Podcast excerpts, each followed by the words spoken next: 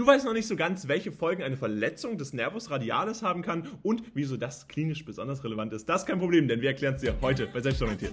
Und zuvor gucken wir uns hier einmal die Kapitelübersicht über die verschiedenen Kapitel an, die für euch sicherlich relevant sind, wenn ihr alles über das Thema lernen wollt. Und bevor wir jetzt mit dem Video starten können, wollen wir euch noch unseren Kurs ans Herz legen. Und zwar die Innovation der Hand mit Texten und Karteikarten, die sicherlich relevant für euch sind, um euch optimal auf die nächste Klausur vorbereiten zu können oder entsprechend auch aufs Physikum. Das das heißt, das Ganze ist natürlich auch langfristig. Dabei bekommt ihr 20% mit dem Code WELCOME auf unserer eigenen Website auf diesen Kurs. Das Ganze ist aber natürlich auch auf Amazon verfügbar. Und wenn ihr sogar noch mehr haben wollt, dann gibt es jetzt auch das Selbstorientiert Plus Abo für Medizinerinnen, wo ihr ganz, ganz viele verschiedene Texte zu ganz verschiedenen Themen in der Anatomie, Physiologie, Histologie und Biochemie bekommt. Das heißt, checkt es gerne mal aus und jetzt geht's los mit dem Video.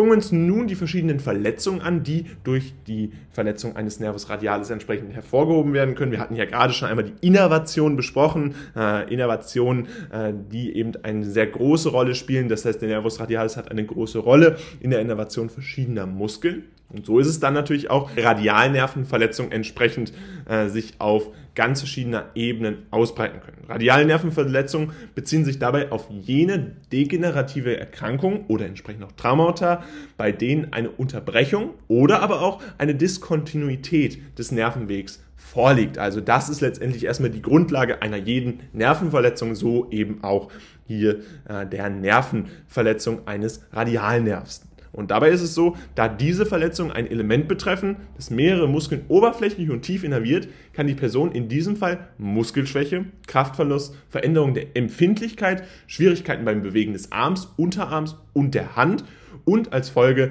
Einschränkungen bei den Aktivitäten des täglichen Lebens erleiden. Das heißt, wir sehen, das hat natürlich eine große Relevanz, diese Radialnervenverletzung, die hier eben stattfinden kann. Und das muss man sich natürlich ganz bewusst machen. Wir sehen hier die ganz zahlreichen Symptome, die auftreten können. Das sind natürlich sehr großflächige Symptome, die auch in anderen Krankheiten eine Rolle spielen können. Aber man muss sich eben bewusst machen, dass eine Radialnervenverletzung häufiger auftritt, also eine Verletzung des Nervus radialis eben unter anderem zu diesen Symptomen Muskelschwäche, Kraftverlust äh, sehr ähm, symptomatisch ist und außerdem äh, ist beispielsweise auch die Sensibilität betroffen. Also wir haben hier die Veränderung der Empfindlichkeit, die eben auch beim Nervus radialis einhergeht. Die Schwierigkeiten beim Bewegen des Arms sind unter anderem eben auch darin begründet, dass der Nervus radialis ja eine Bedeutung für den Trizepsmuskel hat, genauso wie für den Streckmuskel und den Supinator longus. Also das sind verschiedene äh, Muskeln, die natürlich bei der Bewegung des Armes eine Rolle spielen und dadurch dann entsprechend eine Verletzung dieses Nervus radialis zu großen Problemen, zu großflächigen Problemen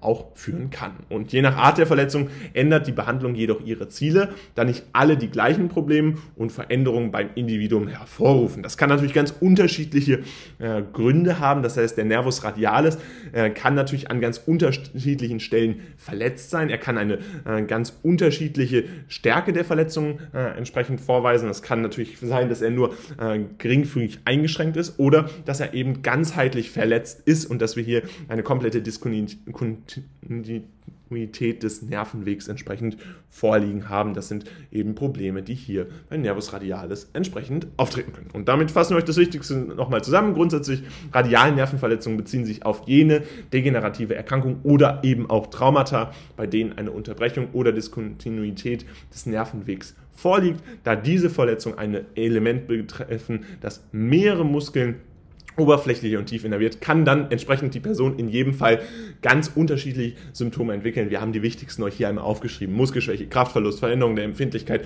aber eben auch Schwierigkeiten beim Bewegen des Arms, Unterarms und der Hand und eben auch Einschränkungen, die dann logischerweise den ganzen Alltag betreffen. Und da ist es natürlich nochmal ganz wichtig zu unterscheiden, dass es ganz unterschiedliche Arten von Verletzungen gibt, die dann in dieser Behandlung erst dann auftreten. Also das muss man sich natürlich auch bewusst machen, wenn man entsprechend der behandelnde Arzt oder die behandelnde Ärztin ist. Das Video, was ihr euch jetzt hier angeguckt habt, ist jetzt leider vorbei. Allerdings haben wir noch ein weiteres Video, was euch sicherlich auch interessiert, denn es geht genau um dasselbe Thema und verstärkt da nochmal euer Wissen. Also bleibt jetzt dran und los geht's. Gucken wir uns nun den Nervus medianus an und wollen uns dabei wieder zunächst auf die Lage und auch die Innervation des Nervus medianus fokussieren. Dabei ist der Nervus medianus eine Nervenstruktur, die zur Klassifikation der Spinalnerven gehört, sodass sein Ursprung auf der zervikalen Ebene der Wirbelsäule liegt. Das muss man sich erstmal klar machen. Grundsätzlich Klassifikation der Spinalnerven, Nervus medianus ist dabei. Dies liegt daran, dass er im Arm einen ähnlichen Weg zurücklegen muss wie der Nervus ulnaris, der ja entsprechende äh, Funktionen und Klassifikationen auch vorweisen kann.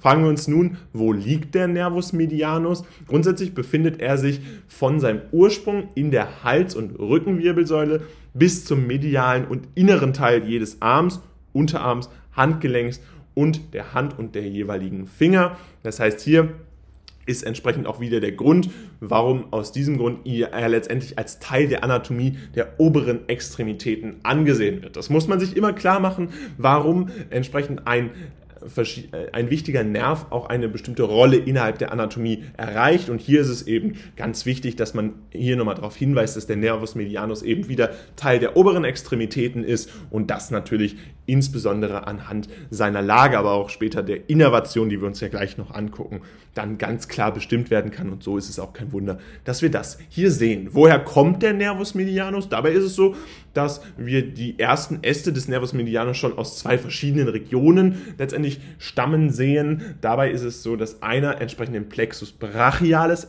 entstammt und der andere dann im sechsten bis achten Zervikalen und dem ersten Dor der ersten dorsalen Wurzel dann entsprechend entspringt und dementsprechend auch hier wieder äh, verschiedene Bedeutungen und Innovationen die eine große Relevanz haben. Kommen wir dann noch zu der Innervation. Die Äste des Nervus medianus sind nämlich für die Innervation der Gewebe der folgenden Regionen des Ellbogens, Unterarms, der Hand, des Handgelenks und der Finger verantwortlich. Und die nennen wir euch jetzt einfach mal so. Und zwar einmal der Pronator teres, dann die epitrochleären Muskeln, das heißt diejenigen, die für die Beugung der Handwurzel verantwortlich sind, gleichzeitig aber auch die langen und kurzen Beugemuskeln des Daumens entsprechend auch der Palmaris longus und die Beuger der Finger. Das heißt, ganz verschiedene Einschränkungen des Nervus medianus, so viel sei schon mal vorweg gesagt, sind natürlich auch äh, ganz klassische Symptome, die man immer wieder dann entsprechend auch in der Klinik sieht und die im Physikum natürlich auch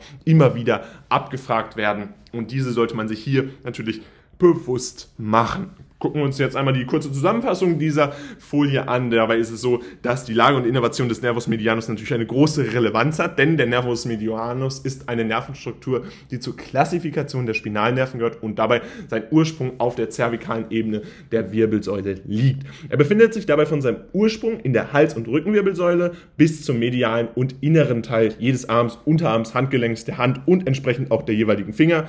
Und so ist es auch kaum äh, ja, verwunderlich, wie groß entsprechend entsprechend diese Innovationskraft des Nervus medianus ist, eben bis in die Beuger der Finger, aber auch die epitrochlearen Muskeln sowie auch der Pronator teres. Ganz markante Strukturen, die eben vom Nervus medianus entsprechend innerviert werden.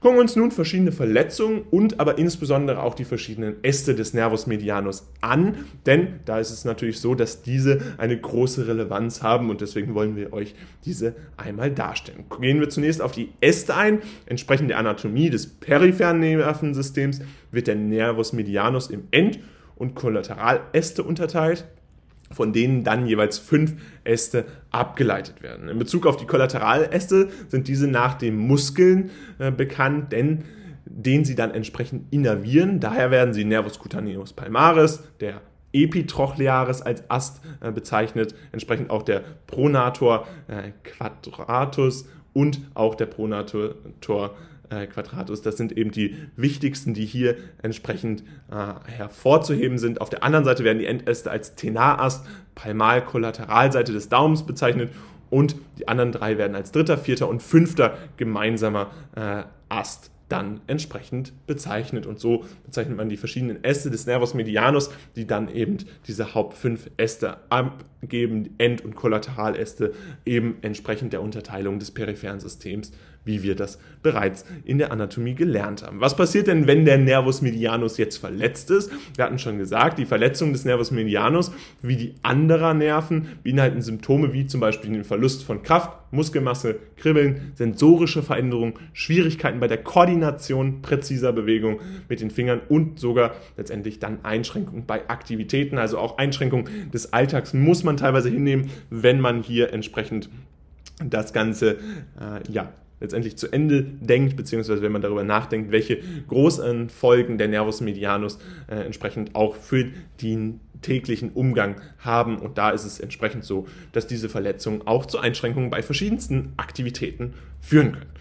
Fassen wir euch das Wichtigste rund um den Nervus medianus nochmal zusammen. Grundsätzlich ist es so, dass wir entsprechend der Anatomie des peripheren Nervensystems den Nervus medianus in End- und Kollateraläste unterteilen können, von denen wir jeweils fünf Äste ableiten können. Und in Bezug auf die Kollateraläste sind diese nach dem Muskel benannt, den sie entsprechend innervieren. Das heißt, wir haben den Nervus cutaneus palmaris, den epitrochlearis, den pronator quadratus. Außerdem gibt es entsprechend verschiedene weitere Äste, die dann teilweise aber eben auch nur als dritter, vierter und fünfter gemeinsamer Ast bezeichnet werden. Welche Folgen der Nervus medianus auch für Verletzungen haben können, das haben wir auch geklärt, denn die Verletzung des Nervus medianus, wie auch von anderen Nerven natürlich, kann verschiedene Symptome entsprechend produzieren, die wie beispielsweise den Verlust von Kraft, Muskelmasse, Kribbeln, sensorische Veränderungen, aber auch Schwierigkeiten bei der Koordination präziser Bewegung mit den Fingern und auch Einschränkungen bei Aktivitäten herbeiführen kann. Gucken wir uns nun abschließend nochmal den Nervus axillaris an. Dabei geht es insbesondere hier auch wieder um die Lage und Innervation, denn das ist grundsätzlich natürlich wichtig bei jedem äh, dieser verschiedenen Nerven, die hier eine Relevanz haben. Beim Nervus axillaris ist es so, dass er auch Zirkumflexnerv genannt wird und er ein gemischter Spinalnerv ist, der entsprechend zum Plexus brachialis gehört. Eine Verletzung der oberen Extremität kann dabei eine große Anzahl von Strukturen in diesem Segment betreffen und je nach betroffenem Nerv zu Schwierigkeiten bei der Beweglichkeit von Schulter, Arm, Ellenbogen und Hand führen. Und da ist es natürlich entsprechend so, dass wir hier wieder äh, uns klar machen müssen, dass der Nervus axillaris eine große Relevanz für die obere Extremität hat, aber eben ein gemischter Spinalnerv ist und damit eine Besonderheit hier entsprechend vorweisen kann und dementsprechend auch dieser besondere Name Zirkumflexnerv, das sollte man sich definitiv merken. Er entspringt dabei im mittleren Stamm des Plexus brachialis, von wo auch der Nervus radialis, also C5, C6 entsprechend ausgeht und beide ziehen dann, und das ist jetzt ganz wichtig, gemeinsam unter dem Schlüsselbein dann zum Arm. Obwohl der Nervus radialis äh, und der Nervus circumflex in der gleichen Richtung, in die gleiche Richtung gehen, unterscheidet sich der äh, entsprechende Nervus äh, circumflex durch einen mittleren Abstand zwischen der dritten Rippe und dem Hals des Humerus, der zur Rückseite des Humerus dann verläuft, ihn umgibt und dann entsprechend im Delta-Muskel und darunter dann entsprechend äh, im runden Muskel, in den runden Muskeln dann entsprechend endet. Dabei fragen wir uns natürlich auch noch, welche Muskeln innerviert der Nervus axillaris oder halt auch der Zirkumflexnerv. Er ist letztendlich für die Innervation des Musculus deltoideus und des Teres minor verantwortlich und zusätzlich hat der Nervus axillaris einen sensorischen Ast, der dann entsprechend als oberer lateraler Hautnerv des Oberarms bezeichnet wird und den anterolateralen und hinteren Teil der Schulter sensibel innerviert. Das heißt hier natürlich aufgrund der Lage, die wir uns bei so einem Nervus axillaris natürlich schon ein bisschen ableiten können aufgrund seines Namens, aber die doch natürlich nochmal sehr besonders ist, ist es dann letztendlich auch so, dass wir hier den Nervus axillaris dann entsprechend auch diese besondere Bedeutung der äh, Innervation der Schulter sensibel jedenfalls äh, zuschreiben können und diese äh, besondere Innovation hat dann natürlich auch verschiedene Bedeutungen für die Verletzungen, die dann beim Nervus axillaris eine Rolle spielen. Gucken wir uns hier einmal die verschiedenen wichtigen Punkte nochmal zusammengefasst an. Grundsätzlich ist es so, der Nervus axillaris wird auch Zirkumflexnerv genannt, ist ein gemischter Spinalnerv, der dann entsprechend zum Plexus brachialis gehört. Er entspringt dabei im mittleren Stamm des Plexus brachialis, von wo auch dann der Nervus radialis ausgeht und beide ziehen dann gemeinsam unter dem Schlüsselbein zum Arm. Der Zirkumflexnerv ist dabei für die Innervation des Musculus deltoideus und des Teres minor verantwortlich und zusätzlich hat der Nervus axillaris dann entsprechend einen sensorischen Ast, der als oberer lateraler Hautnerv des Oberarms bezeichnet wird und den anterolateralen und hinteren Teil der Schulter dann entsprechend sensibel innerviert. Gucken wir uns abschließend noch den Nervus axillaris bzw. die Verletzung des Nervus axillaris an und wir haben ja schon geklärt, der Nervus axillaris ist letztendlich auch als Zirkumflexnerv zu bezeichnen und dabei ein gemischter Spinalnerv, wodurch ihm natürlich eine besondere Bedeutung äh, zukommt und er entsprechend auch zum Plexus brachialis dazugezählt werden kann. Die Erkrankungen sind dabei in der Regel mit Frakturen im Oberarmhals und einer Luxation des Glenohumoralgelenks verbunden, die dann im Allgemeinen durch ein direktes Trauma verursacht werden. Und das ist natürlich dann entsprechend immer wichtig und sich auch zu bewusst zu machen, welche grundsätzlichen Grundlagen oder welche Folgen entsprechend ein direktes Trauma hat. Ähm, wir müssen uns hier natürlich ganz bewusst sein, dass dieses direkte Trauma entsprechend dann eine Auswirkung auf den Nervus axillaris hat und welche Folgen dann entsprechend daraus hervorgehen.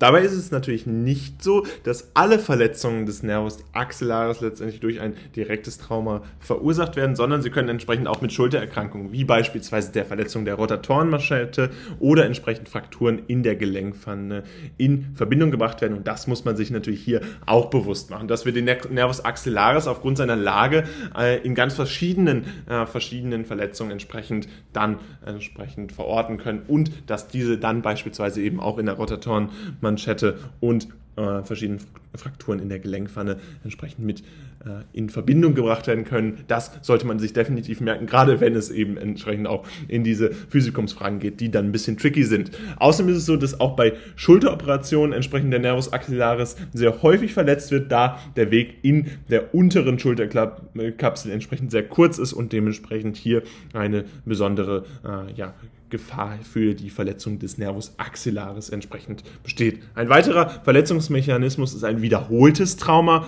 bei Sportlern, das dann entsprechend der Quadrilateral-Space-Syndrom entsprechend erzeugt, das dann mit einer vaskulären Kompression der lateralen Zirkumflexarterie, also der Nervus axillaris entsprechend äh, dann verbunden ist. Und das sollte man sich dann hier entsprechend letztendlich auch nochmal bewusst machen, dass wir diese Kompression entsprechend auch dann zur Folge haben können und dass diese Verletzungen des Nervus axillaris eben eine besondere Vielfalt äh, aufweisen, insbesondere im Vergleich zu anderen äh, wichtigen Nerven, die die Hand innervieren. Und das sollte man sich hier immer wieder in den Hinterkopf rufen. Fassen wir euch das Wichtigste nochmal zusammen. Grundsätzlich ist es so, dass die Erkrankungen in der Regel mit Frakturen im Oberarm, Hals oder einer Luxation der Sklenohumeralgelenks verbunden sind, die im Allgemeinen insbesondere durch ein direktes Trauma verursacht werden. Auch bei Schulteroperationen wird sie häufig verletzt, da der Weg in der unteren Schulterkapsel sehr kurz ist. Ein weiterer Verletzungsmechanismus ist dabei ein wiederholtes Trauma bei Sportlern, das entsprechend das Quadrilateral-Space-Syndrom entsprechend erzeugt und das mit einer vaskulären Kompression des, der lateralen Arterie dann entsprechend verbunden ist. Und damit soll es auch schon wieder gewesen sein mit diesem Video. Wir hoffen, es hat euch gefallen und vor allen Dingen auch geholfen. Und falls es so ist, könnt ihr uns gerne ein Like und ein Abo da lassen. Ansonsten checkt gerne unseren Kurs rund um die Innovation der Hand aus, wo ihr eben alle wichtigen drei Nerven einmal erklärt bekommt. Den Nervus axillaris, medianus und natürlich, und das ist auch wichtig, den Radialis. Und äh, damit alles auf einen Blick. 20% mit dem Code WELCOME bekommt ihr dort außerdem und das Selbstorientiert Plus Abo ist jetzt eben auch verfügbar. Ein bisschen Werbung, eine eigene Sache. Checkt es aus dann sehen wir uns ganz bald wieder. Haut rein und ciao!